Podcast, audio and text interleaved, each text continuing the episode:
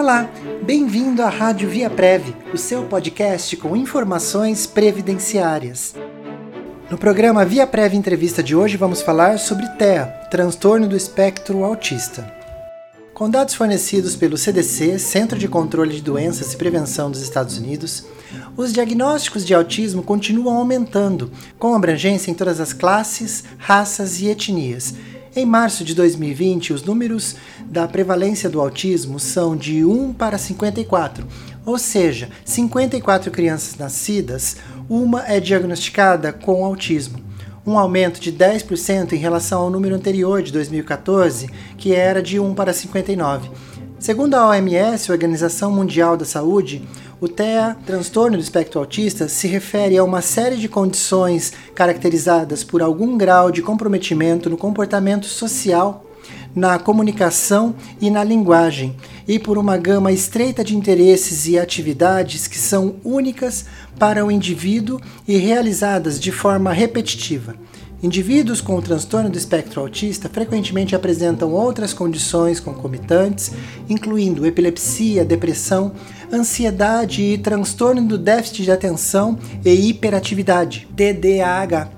O nível de funcionamento intelectual em indivíduos com TEA é extremamente variável, estendendo-se de comprometimento profundo até níveis superiores. Eu sou Maura e para falar sobre TEA, transtorno do espectro autista, temos a presença da Marli Tâmbara, que é psicóloga pós-graduada em psicopedagogia clínica e institucional, com especialização em terapia comportamental, formada em análise do comportamento aplicada ao TEA e atraso do desenvolvimento. Mestre em educação, professora do curso de graduação em psicologia da Unip professora convidada do curso de pós-graduação em Psicopedagogia da Universidade Cruzeiro do Sul desde 2012. Professora convidada dos cursos de pós-graduação em Psicopedagogia, Neurociência e Educação, Alfabetização e Letramento, Educação Infantil da FMU desde 2018 membro do grupo de pesquisa em educação especial e inclusiva na Universidade Federal do ABC. E além desse currículo muito lindo. A Mali também é mãe da Mariana. Seja bem-vinda, Mali, à Rádio Via Preve. Obrigada, Maura. É um prazer é, estar com vocês hoje aqui e eu espero poder trazer alguma contribuição aí para os ouvintes. Com certeza. E para contribuir com a nossa conversa, também temos conosco o advogado previdenciarista Gabriel Macedônio, que presta consultoria para a Via Prev, e também contamos com a presença da Leis Jeremias, especialista em benefício de prestação continuada, o conhecido BPC Loas. Bom, eu quero te dar as boas-vindas, Gabriel. Obrigado, Maura. Sempre um prazer estar aqui com vocês no programa. Vamos lá bater mais um papo e espero que a gente possa trazer coisas interessantes para os nossos ouvintes. Muito bom, obrigada. E boas-vindas também para nossa querida Laís, que já tem cadeira cativa aqui na Rádio Via Prev. Obrigada, Maura. É um prazer estar aqui de novo. Bom, eu vou começar perguntando para Marli.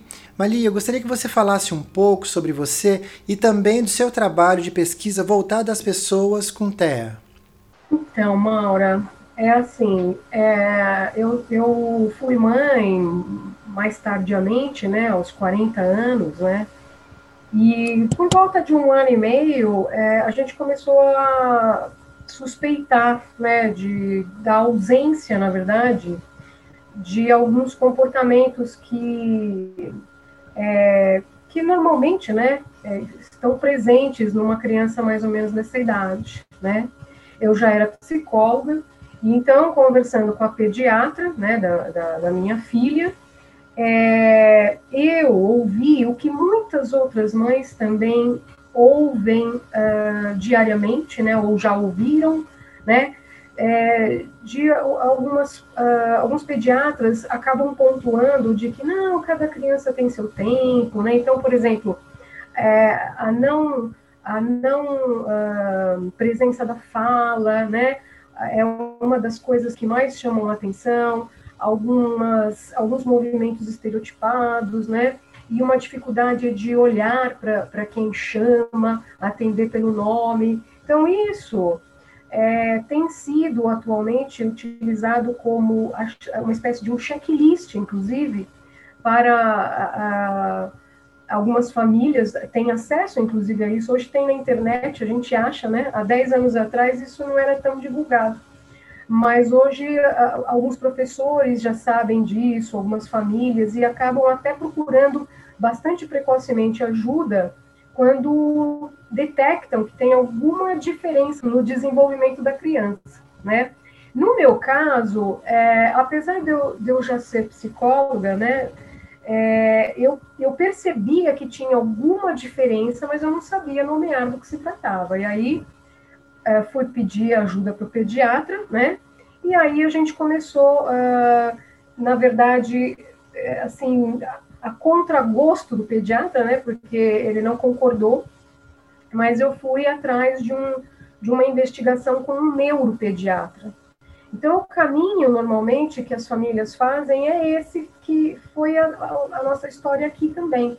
Né? A gente, às vezes, pede ajuda para o pediatra, o pediatra ah, muitas vezes desconhece, enfim, é, os marcos do desenvolvimento, né?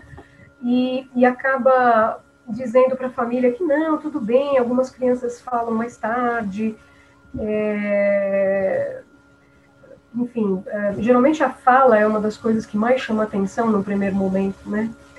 Mas o que a gente deve fazer é, mesmo na, assim, não, não sendo a mesma opinião do, do pediatra da criança, a gente precisa ir procurar um neuropediatra que seja, de preferência, é, um especialista na área de autismo, por exemplo, né? É, e que ele comece, ele, ele, ou ela, né, o médico, faça uma investigação nesse sentido, né, de procurar é, investigar é, a ausência de alguns comportamentos que já deveriam estar presentes neste, nesta fase do desenvolvimento. Ou seja, é, naquele momento que eu começo a ter dúvida se meu filho ou se minha filha está no espectro autista, né, é, o, o primeiro passo já é tentar conversar com o pediatra, né? E como você trouxe, também trouxe a sua história, quer dizer, além de profissional que cuida é, dessa área, você também vivencia na sua família a realidade, porque a sua filhinha, a Mariana, ela está no espectro autista, certo? É, Maura, a gente vê hoje, a minha história é muito parecida com de muitas outras mães.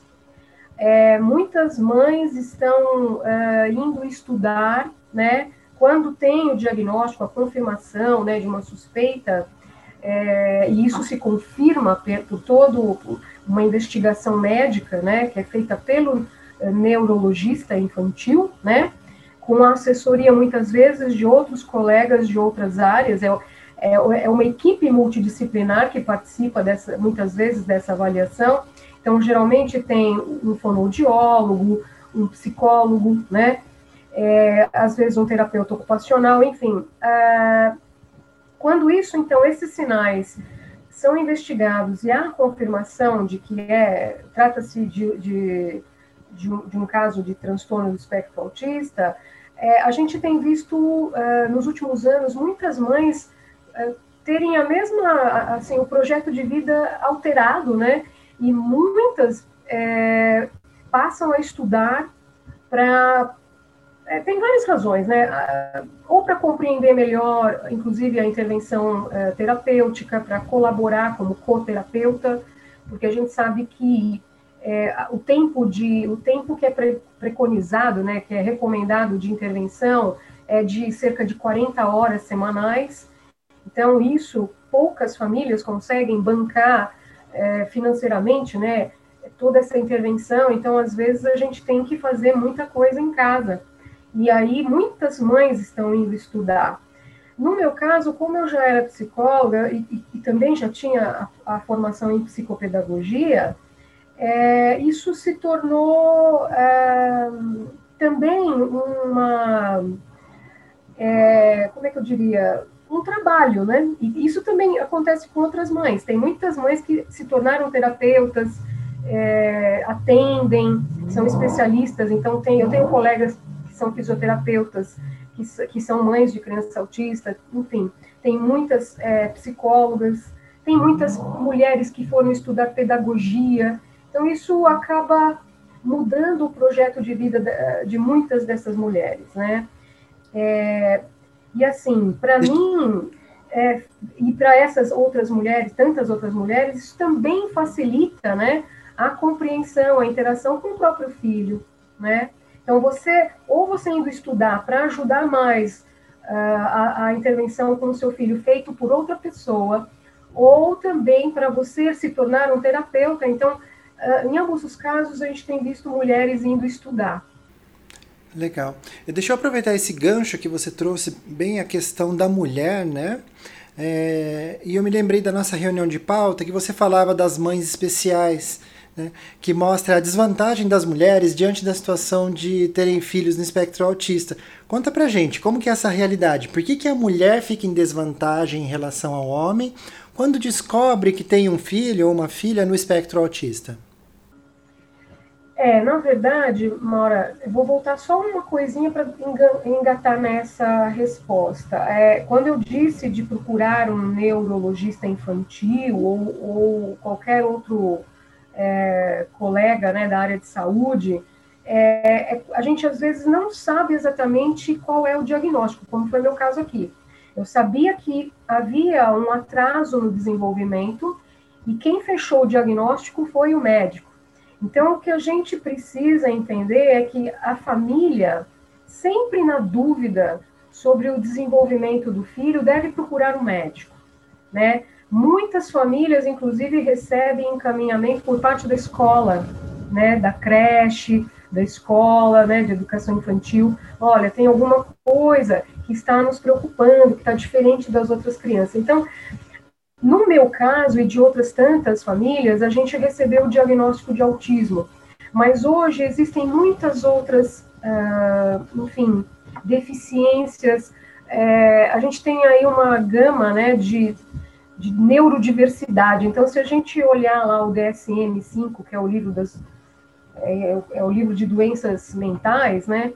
Tem lá um capítulo só de transtornos do neurodesenvolvimento, né? não é uma doença, apesar de estar no livro né, de doenças mentais, não é uma doença, é uma, são deficiências. Né? Então, o transtorno do espectro autista é considerado hoje uma deficiência né, neurológica. Agora, é, engatando na sua, na sua pergunta, essa questão da desvantagem é, é porque é, ah, eu não sei se você já ouviu falar de de um, de um assunto que está muito agora é, sendo é, comentado, que é a interseccionalidade, né?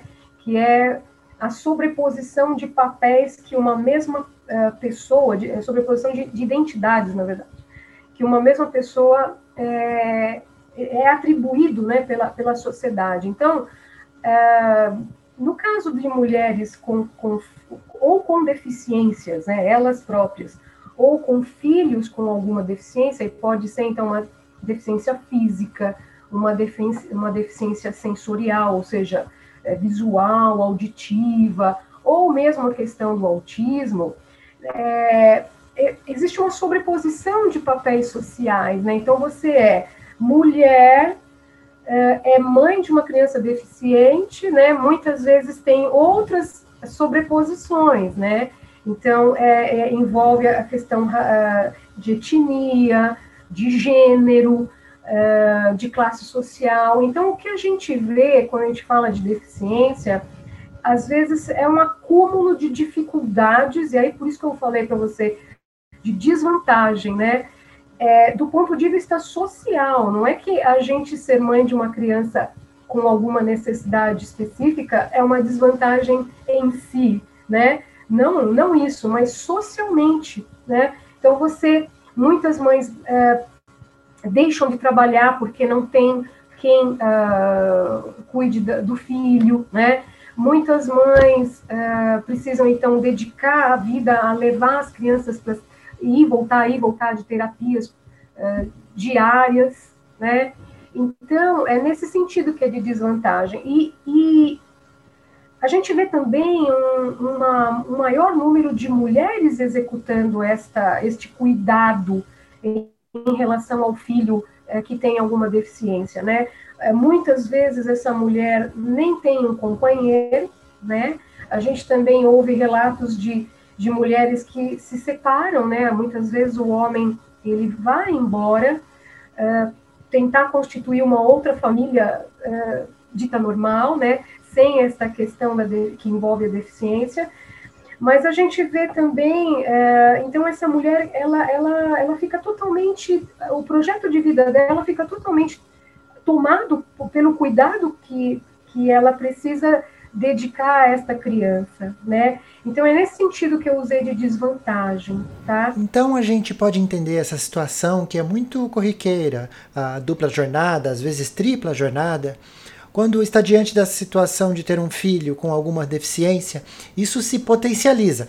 É nesse sentido que você traz para a gente essa dificuldade? É, isso mesmo. Você sabe que tem alguns estudos é, nos Estados Unidos que, que levantam né, de que o estresse uh, de, uma, de uma mulher, né, mãe de uma criança com deficiência, pode ser comparado ao estresse pós-traumático de um soldado de guerra. É, é um estresse contínuo, né? É, não é pontual, né? Então, a gente, não sei se a gente poderia dizer que é um estresse pós-traumático, mas é, é, é, um, é uma sobrecarga física e emocional contínua, né? Então, é, a gente vê mulheres assim se é, queixando, por exemplo, de uma piora de todo, de todo é, da, da, saúde, né? É, não só mental. Então, olha, agora é, passei a ter síndrome metabólica, né? Então, eu tenho pressão alta, triglicérides, diabetes, engordei, né? Então, ah, muitas passam a sofrer de ansiedade generalizada, depressão. Então, é, e por conta do quê? Eu, eu arrisco a dizer que não é, é, é claro que cuidar de uma criança com autismo exige muito, né? é, muito preparo técnico, inclusive, né? Eu acho que é até por isso que muitas de nós vamos estudar para poder fazer, dar um, um a, enfim, é, cuidar da maneira que a criança, de fato, ela vai entender que está sendo cuidada, né? Que a boa parte dele, das crianças TEA tem um prejuízo verbal e há uma porcentagem de que de crianças que têm também é, um grau de deficiência intelectual. Então, muitas de nós a gente acaba precisando se formar em mães, né, é, de criança até. E além disso, eu acredito que essas mães, os pais de maneira geral, precisam de um acompanhamento psicológico também, não é?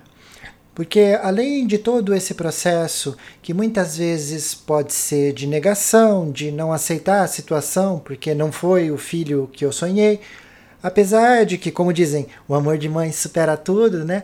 Mas existe aquela expectativa que a gente coloca em cima dos filhos, não é?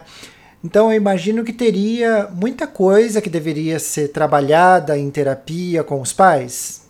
Também deveria.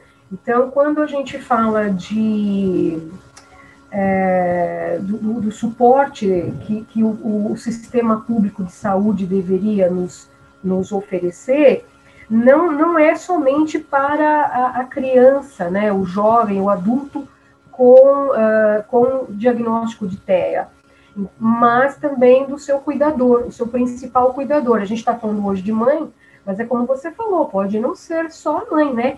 A mãe pode ter uma rede de apoio e ter também, então, o seu, o seu marido, o seu companheiro ou companheira, é, o avô, a avó da criança. A gente tem famílias aí que são muito engajadas e a mãe conta aí com uma rede de apoio. E tem também aquelas que não contam, que é como eu falei, que, que precisam se desdobrar aí nos cuidados é, integralmente, né? E como que fica a preocupação de futuro para essa mãe? A gente conversava na reunião de pauta que muitas vezes as mães têm medo de morrer e deixar os filhos desamparados. Como que fica essa situação? A outra é constante quando a gente conversa com, com famílias e principalmente as mulheres, as mães, né? Elas, é, a gente fala uma para outra disso, né? É, o medo da morte, porque a impressão que fica é que só a mãe mesmo que dá conta. Né? Então, a gente, uh, dentro dessa rede de apoio, a gente também deveria contar com a escola, né, com uma oferta de serviço de saúde pública. Quando esse, essa criança terminasse a etapa da escola básica, é, deveria ter, né, e está previsto em lei, eu acho que agora o Gabriel e a Laís vão nos ajudar com isso, mas assim, a lei, a, a, as leis, né, o conjunto de leis é, brasileiras em relação à inclusão, é, inclusive a parte educacional, ela é muito bonita, muito bem elaborada e, e todas de é, acordo né, com os principais eventos mundiais é, que acontecem, vem acontecendo desde a década de 90 e que o Brasil é signatário né, desse, dessas, desses eventos mundiais. É, mas o que a gente vê na prática é uma dificuldade muito grande disto é, se, de fato, é, se efetivar. Então, a gente vê famílias com dificuldades com escola, famílias com dificuldade com o sistema público de saúde, quando usa né, o CAPS, o CAPSI, famílias com dificuldades com os planos de saúde, né, quando, quando tem acesso a um plano de saúde, a gente tem visto pessoas, é, é, como é que fala, processando, né, processando o plano para ter um acesso a, lembra que eu falei lá das tais 40 horas de intervenção semanais? Então, para poder conseguir isto, que o plano faça, né, é, essa, ofereça, né, essa, esse serviço. Enfim, então, a, a morte, ela vem como uma, um assombro, né, porque você pensa assim, bom, não estou conseguindo é, que a escola é, dê conta é, com qualidade do meu filho. Não estou conseguindo ver que o Estado está dando conta do meu filho. Quando terminar a escola, não sei se vai vigorar aí é, o emprego é, apoiado, né? Se meu filho vai de fato conseguir isso. Quando ele ficar adulto, se eu morrer, eu vou conseguir uma residência assistida? Porque eu lembro que eu te contei, né, Maura, que o número de residências assistidas é ínfimo perto do número de pessoas adultas com TEA, né? Então, o que a gente vê é que a família precisa é, cuidar, né? Então, Marli, daí a ideia de o governo investir no SUS, né, no CAPS, é de extrema importância para essas famílias que, em sua maioria, não têm um plano de saúde e muito menos condições de pagar por um serviço de saúde particular? É, a gente, é, em termos de políticas públicas, é, a gente, como eu falei agora há pouco, a gente tem é, documentos muito bem elaborados, né? Mas a gente não vê tanta eficiência na prestação do serviço em si. E isso não só para a área de saúde, mas a gente também, como eu sou mestre em educação, eu, eu tenho que falar muito também da questão da escola, né? É uma das uh, também é, dificuldades que as famílias têm enfrentado.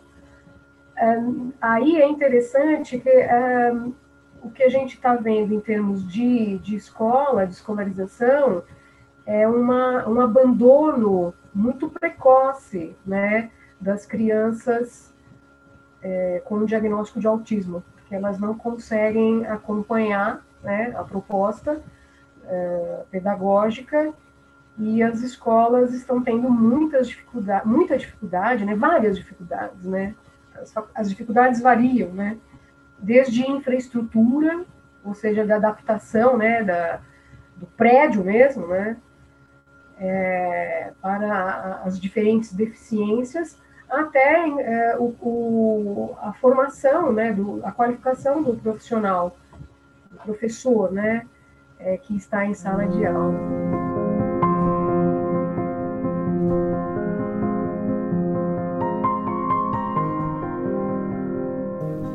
Falar nessa questão de, de escola, eu queria trazer para para a nossa conversa o Gabriel com a, a ideia de como que a lei vê né, essa questão da escola, como que deveria ser, Gabriel, esse acolhimento à pessoa com deficiência nas escolas, no mercado de trabalho, né, que, que, que respaldo que a gente tem da lei em relação a esse acolhimento de pessoas com deficiência, no caso aqui, pessoas dentro do espectro autista? Maura, então, vamos lá. Eu, ouvindo a história da, é, da que a Marli contou, a história pessoal, é, bate direitinho com o que eu pretendia trazer para vocês em termos de, de, de proteção legal. O, o, papel das mães e, e, da família, mas especificamente das mães, sempre foi muito, é, muito forte na garantia de direitos do, do, das crianças ou das pessoas que têm transtorno do espectro autista. E, recentemente, em 2012, a gente teve a promulgação de uma lei que instituiu uma política nacional né, com diretrizes e, e uh, políticas públicas a serem adotadas na proteção uh, dessa população. E o que, que é, é, muito interessante que essa lei foi chamada de Lei Berenice Piana, que nada mais é que a história de uma mãe que descobriu que, assim, notou os sintomas que aqui a gente descreveu uh, do seu terceiro filho, o filho caçula, naquele momento, e era uma época, nos anos 90, em que muito pouco se falava sobre esse termo, ou pelo menos o acesso a que essas mães tinham a, aos estudos, ou profissionais até dessa área da saúde, eh, era muito escasso. E, então, é, é como se ela estuda, tivesse estudado tanto e feito o próprio diagnóstico do filho, até que, obviamente, ela, ela conseguiu realizar um tratamento, achar um profissional adequado, que a dificuldade, como a Marlene ressaltou, é, é tremenda. E aí, uma vez é, realizado, conseguido consolidar esse tratamento do filho né, e estabilizado a sua vida, ela conheceu muitas mães na mesma situação e se uniram, se associaram. E junto começaram a trabalhar essa questão dos direitos da, específicos da, das, das, pessoas com o transtorno do, do, do espectro autista. E foi interessante porque chegou no, no Senado, na Comissão de Direitos Humanos e de, de, Participação Legislativa, um, uma discussão e um projeto de lei da associação dessas mães é, para justamente incluir a, as pessoas com, com TEA na, nas políticas já trabalhadas mundialmente e no Brasil, as pessoas com deficiência. Né? Então, uh, foi uma das poucas iniciativas, as raras iniciativas de um, de um projeto de lei, e de uma lei efetivamente promulgada, que partiu diretamente da, da sociedade civil, de um grupo organizado de pessoas, né, que trouxe a demanda e o debate para comissões do, do Senado, como, como, se, como deve ser feito, né, e, e que posteriormente foi levado à votação e, e foi promulgado. E nessa política, e aqui eu acho interessante também a gente relembrar alguns outros é, bate-papos que a gente teve. Antes, da que a gente também teve uma, uma outra conversa é, sobre a, a, a, questão da pessoa com deficiência num espectro amplo, falando da, das, uh, das convenções, da Convenção de Nova York, que garantiu os direitos, uh, o Estatuto da Pessoa com Deficiência aqui posteriormente no Brasil, e também trago ainda um pouquinho da conversa que a gente teve sobre as pessoas, uh, sobre a proteção do, da, da população LGBTQI a mais. Por quê? A gente falou naquele, naquele programa, e aqui eu falo para instigar os ouvintes a irem ouvir uh, aquele bate-papo, a importância da regulamentação. Né? É, é, como a Marli colocou, é muito difícil a prática, a gente sabe, a prática das, é, da política pública ela é muito é, mitigada, ela é muito complicada. A lei é maravilhosa, né? E a, nós advogados, a Laís também entende muito isso, a gente transita entre o mundo do ser e o dever ser, né, como as coisas são e como elas devem ser. Né? Então, a partir do momento em que eu regulamento, eu consigo transitar melhor entre essas esferas. Então, a busca justamente é: eu tenho uma regulamentação, eu tenho uma determinação, eu tenho uma política nacional de proteção. Então, eu posso não ter as condições adequadas, mas eu posso exigir que, que essas medidas sejam cumpridas. E isso faz muito parte do nosso trabalho é, da assistência social como um todo. Né? Aí aqui eu destaco para vocês algumas coisas que, que a Lei Berenice Piana trouxe é, para a gente, em conjunto com, a, com as outras legislações e a Convenção da Pessoa, da, o Estatuto da Pessoa com Deficiência, né, que é oriundo da Convenção de Nova York, que é uma questão mundial, uma proteção mundial. E aqui a gente tem é, essa política nacional, prioritariamente, a gente fala do atendimento no SUS. Então, todos falam, a, a lei determina que é dever um diagnóstico precoce, apesar da gente saber que essa não é uma, a realidade, como a Marli trouxe com muita propriedade, é muito complicado um diagnóstico precoce. É necessário um especialista, um acompanhamento contínuo e uma presença uh, direta, porque cai naqueles estigmas mesmo que foram colocados. Então, uh, mas enfim, o diagnóstico precoce ele é uma, uma determinação dessa política. Então, temos que, que observar e sempre levar isso em consideração. Tá? E continuamente o tratamento o, com, com acompanhamento multiprofissional e também com o uso de eventuais medicamentos. Tá? Isso previsto na, na legislação. Além disso, também o atendimento prioritário, inclusive essa lei Brenispiana, ela prevê a, a confecção de uma carteirinha, que, que é feito para é, para as pessoas que têm o transtorno do espectro autista e possam apresentar e serem atendidas com, com a prioridade que demanda a política nacional, né?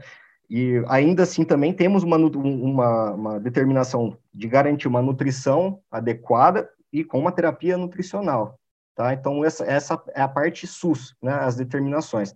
Além disso, ainda tem outras questões que não se aplicam especificamente so, é, somente às pessoas com transtorno de espectro autismo, mas as, as, com deficiência no geral, né, e que essa lei veio garantir é, com muita propriedade, que é, por exemplo, passe livre, né, para pessoas que têm uma renda abaixo de dois salários mínimos, tá, ela pode procurar o CRAS, né, que é o, o, Centro de Assistência Social da sua cidade, e pode obter um, o passe livre, o, o transporte público garantido sem custo. É, o, a educação, eu, quero, eu vou até deixar a educação, que a gente pode, vai acabar se alongando um pouquinho mais ali, pra, vou deixar para o final. uma coisa que eu, que eu, acho muito interessante é a importância da família na, na, no, no, na presença, a presença da família na vida da, da pessoa com transtorno. Então, no, no, âmbito do serviço público, a lei também determina uma redução de jornada para esses pais que têm filhos é, com transtorno do espectro autista. Tá? Isso é, é aferido por uma perícia oficial, tá? para é, determinar exatamente como é o tratamento, quão deve ser reduzida essa jornada, sem prejuízo, obviamente, dos seus proventos da sua remuneração. É, então, isso eu acho um ponto muito importante que fosse até estendido para a esfera privada, é, que a gente tem uma discussão muito grande em umas teses, por exemplo, de auxílio-doença. O auxílio-doença ele tem uma previsão de que você pode estar em, na incapacidade própria ou de terceiros. Então, a gente fala muito em auxílio-doença parental, né, em alguns momentos específicos. Então, não, não acredito que seja essa a melhor solução, mas sim uma, uma, é, uma política mais específica nesse âmbito e, e para atingir a esfera privada a gente sabe que é a, é a maior realidade. É, tem ainda, temos ainda também as cotas né, que tem no mercado de trabalho, que variam de acordo com o número de vagas e funcionários existentes naquela empresa. Tá? Sempre, acho que até o limite de 5% quando a empresa possui mais de mil funcionários. Tá? Esses são, são padrões. Além da, da acessibilidade e da prioridade no atendimento, né? isso é, é básico. Qualquer estabelecimento, seja ele público ou privado, mas desde que seja essencial, ele tem que garantir o acesso à, à inclusão. Tem que ser, todo mundo tem que ter acesso àquilo lá, e eu posso exigir isso, né? E aí eu entro na, na escola. No campo da escola, que é o principal uh, problema, que é onde a criança, quando não está com a família, vai estar na escola e, e demanda sua atenção uh, em tempo integral, até para a mãe poder se dedicar, a mãe, a família, né, poder se dedicar as outras questões que, que envolvem a dinâmica. É, é, assegurado pela lei um atendimento educacional especializado, obviamente, inclusive com um acompanhante especializado, com, com formação comprovada, tá? E isso não pode ser negado, mas a gente sabe que não acontece. E aí é o que eu ressalto do, do, do ponto da regularização. A partir do momento que a gente tem uma lei que assegura esse direito, eu, eu tenho, eu como advogado, eu consigo representar uma pessoa e exigir que isso, isso seja cumprido. Agora, uma coisa é o, é o ser, outra coisa é o dever ser, né? Mesmo com decisões judiciais, a gente verifica isso na, agora na pandemia da Covid, eu posso entrar com uma, uma medida para buscar um leito de UTI, mas quem me garante que tem, né? E quantas são as... Aí a gente entra num dilema social muito grande. Mas no caso ainda da, da escola, todas elas têm que garantir acessibilidade, e no caso específico, não só das pessoas com transtorno de espectro autismo, mas todas aquelas que necessitam de ter um acompanhamento especializado. Tá? É, tem que ter a estrutura básica, tem que seguir todas as diretrizes da, da, da, do Ministério da Educação, e não são poucas. Tá? Então, a realidade a gente sabe que não funciona tão bem assim, mas eu posso exigir. Isso é, é, é muito importante no Estado democrático de direito. Apesar de não funcionar, a gente consegue fazer com que elas sejam cumpridas na, na da melhor maneira que é possível. É bastante coisa, hein, Gabriel? Marli, você quer complementar isso diante da sua experiência? Eu gostaria, essa fala do Gabriel é muito, assim, potente, né? Como a gente tem, né, na área de direito, é, tudo muito bem é, construído, né, Gabriel? Mas, assim, você estava falando e eu estava aqui pensando em tudo que eu, eu, particularmente, vivo aqui com a minha família e o que eu ouço é, e, e, leio né, de relatos nos grupos de pais que a gente participa. É, é muitas famílias, às vezes, chegam a precisar é, tomar uma atitude é, de, de processar, né? Por exemplo, é, uma instituição uma escola ou um plano de saúde, é, para tentar né, ter acesso a essa garantia que está prevista em lei. Mas isso é uma medida, muitas vezes, é, é, é o último passo e ela é extrema, porque é, no caso da relação que a gente tem com as escolas, é muito complexo, né? Você uh, ter um parceiro que está sendo forçado a fazer por lei Exatamente. aquilo que entende vocês entendem o que eu quero dizer Sim. então é, todas as famílias procuram né na medida do possível estabelecer uma relação de parceria com a escola é, mas o que a gente vê é que é, é como eu falei agora há pouco é, é, muitas escolas elas têm dificuldades também de oferecer esse serviço então, falta mesmo também uma infra, né? Eu estava falando agora há pouco da, da infra física, mas não é só essa infra, né? É, tem, tem, a gente é, tem uma questão é, de mentalidade também, né? Então, assim, na história da deficiência, a gente tem muitos historiadores que, que têm escrito, uh, e é muito legal a gente ler isso para a gente poder entender o que, que a gente vive hoje, né? Acho que essa é o grande, uma, uma das grandes funções da história, né, do historiador, é trazer isso para a gente, poxa, por que, que a gente vive isso agora? Porque lá no passado teve todo um caminho, né? Então, assim, na história da mentalidade, a gente foi passando, desde lá da, é, da antiguidade clássica, lá, né, Roma, Esparta, né, em que quem era diferente é, era banido da sociedade. Então, você, você é diferente, é, a gente tem até né, alguns termos, uh, é, paradigma da sobrevivência. Então, assim, olha, você é, é uma pessoa que não tem a mesma, enfim, a mesma capacidade, né, a mesma habilidade que, o, que os demais é, é, cidadãos aqui dessa sociedade, então você vai ser banido, porque você coloca o resto da, da, da sociedade em risco.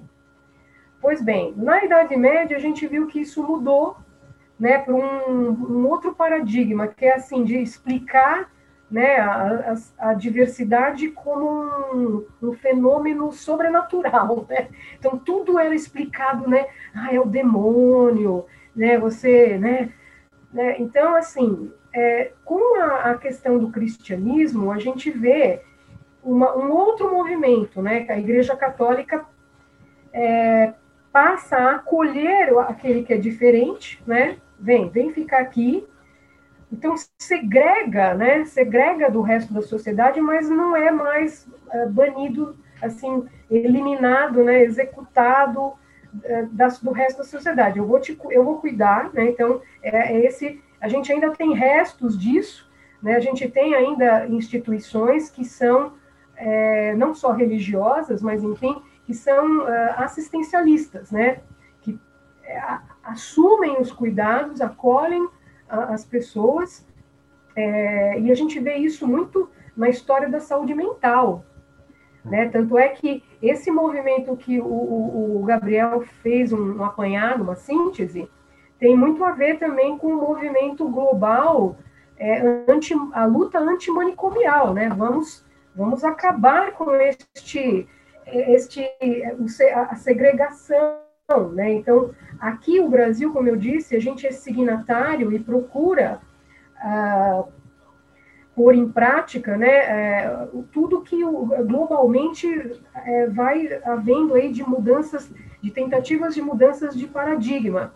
Então, a, a, a, instituição né, do CAPS, do CAPSI, veio muito para dar conta, olha, não vai ter mais hospital é, psiquiátrico, né, não vai haver mais manicômio, você vai poder fazer um tratamento num, num, num centro, né, que é aberta é, é, durante o dia, depois em casa você fica com a sua família, mas a gente vê que isso não foi suficiente, né?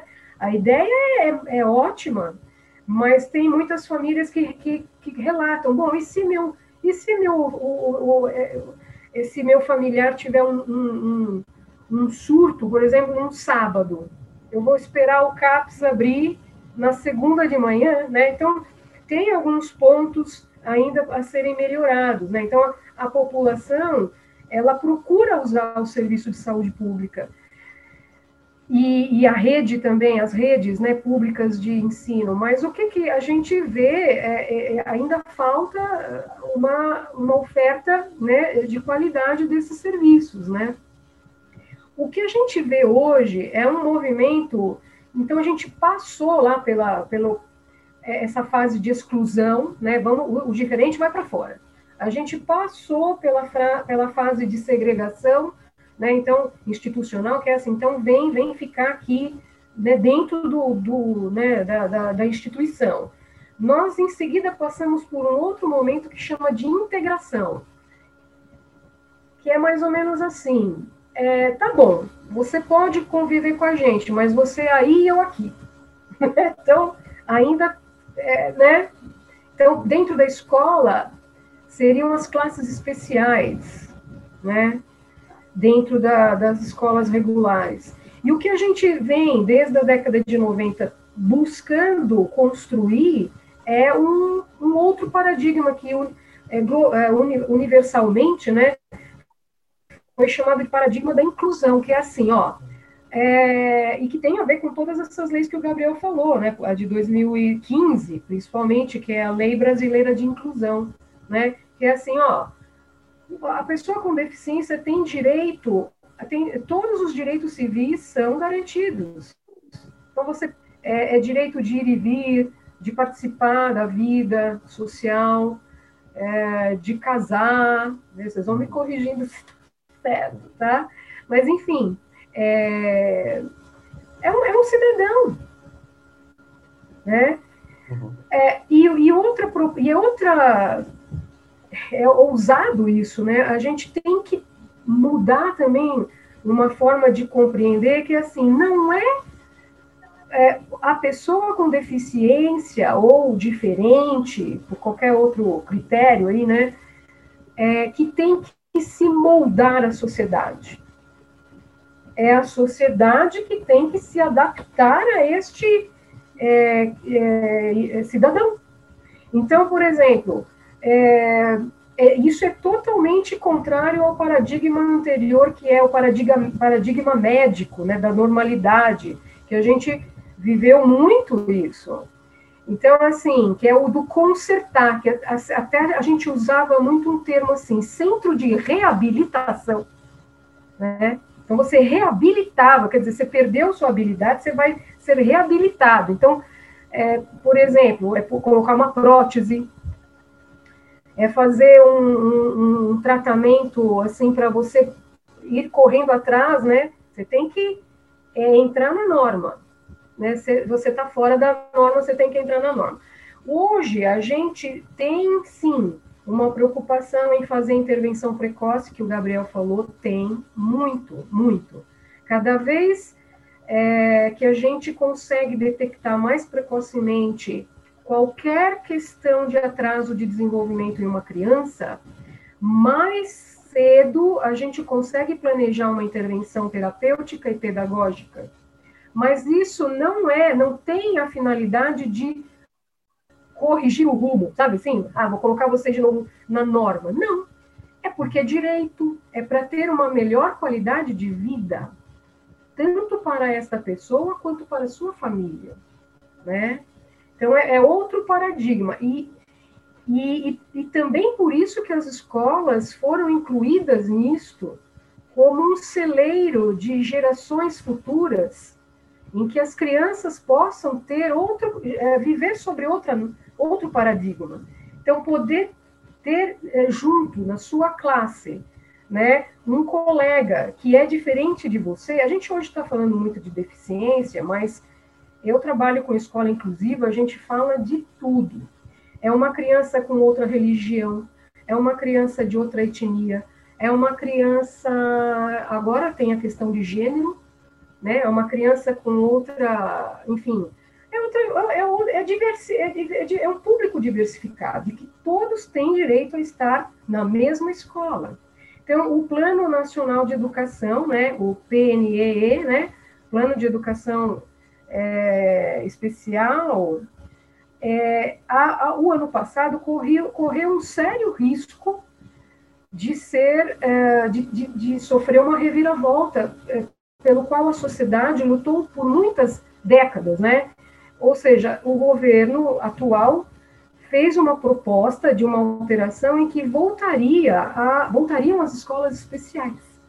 Né? Então, a, a, área de educação, a área. A gente, veja, a gente está falando um pouco das dificuldades das escolas, mas muitas escolas, muitos educadores é, é, compartilham da escola inclusiva. Tá? A gente sabe que tem dificuldades, mas muitos educadores entendem que o lugar da, da, da criança, é, todas as crianças, é na escola regular.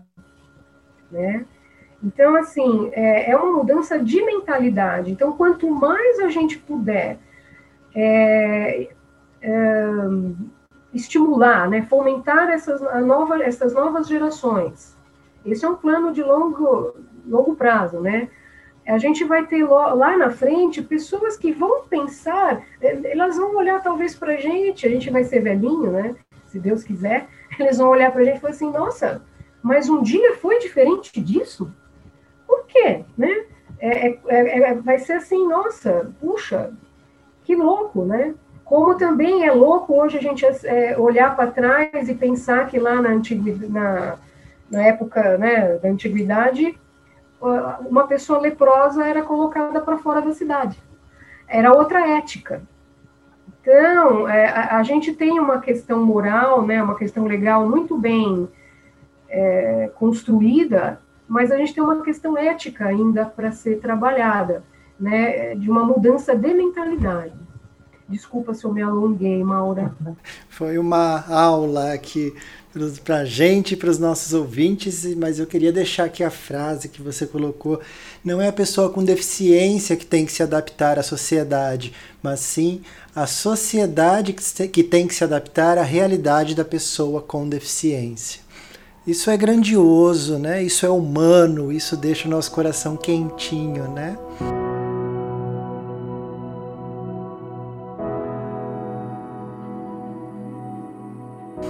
Eu queria pedir para Laís contribuir com a gente, que ela me, me trouxe um caso de uma mãe que, com o filho no espectro autista, estava passando por uma grande dificuldade justamente por essas realidades que você trouxe, Marli. Né, da mãe não conseguir trabalhar por ter que cuidar do filho e como fica. E teve um caso desse que a Laís acompanhou de perto, né? que, que ela conseguiu ter acesso ao benefício do INSS e veio, isso veio em socorro daquela situação que ela estava vivendo. Como que foi, Laís? Então, Maura, na verdade, a gente tem essa como exemplo, mas ouvindo aqui, né,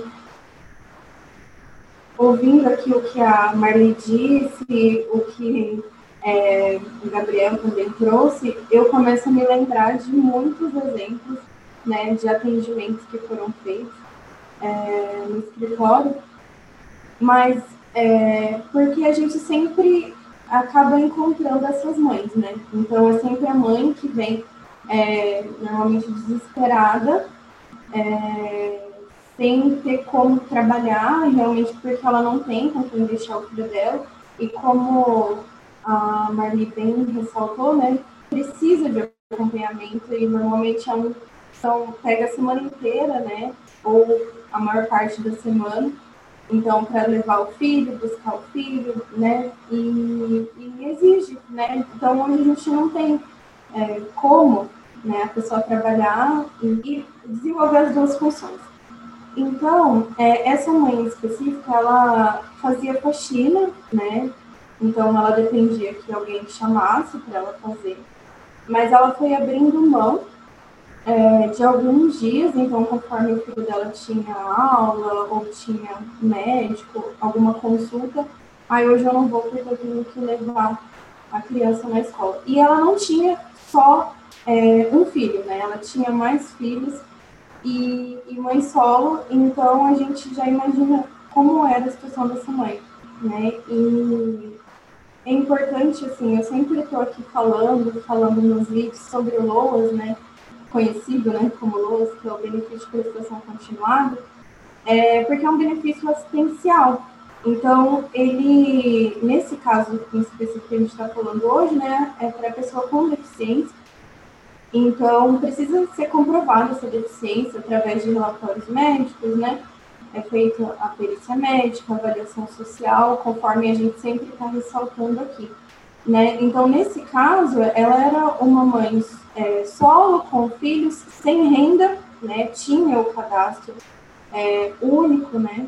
então ela já até era beneficiária do Bolsa Família, mas é lógico que não era suficiente. Então, tudo essas, todas essas questões juntas, né, deu direito à criança receber o benefício. E ela passou por pela avaliação social, novamente, né, pela perícia médica, e foi concedido o benefício. Quando é concedido o benefício, é sempre em nome da criança, né?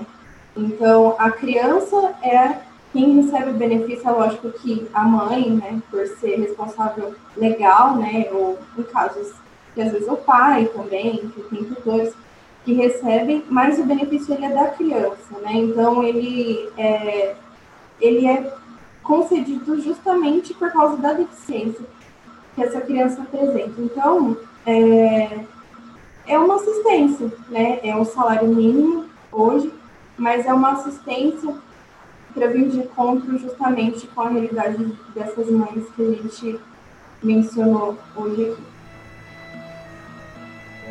Muito bom.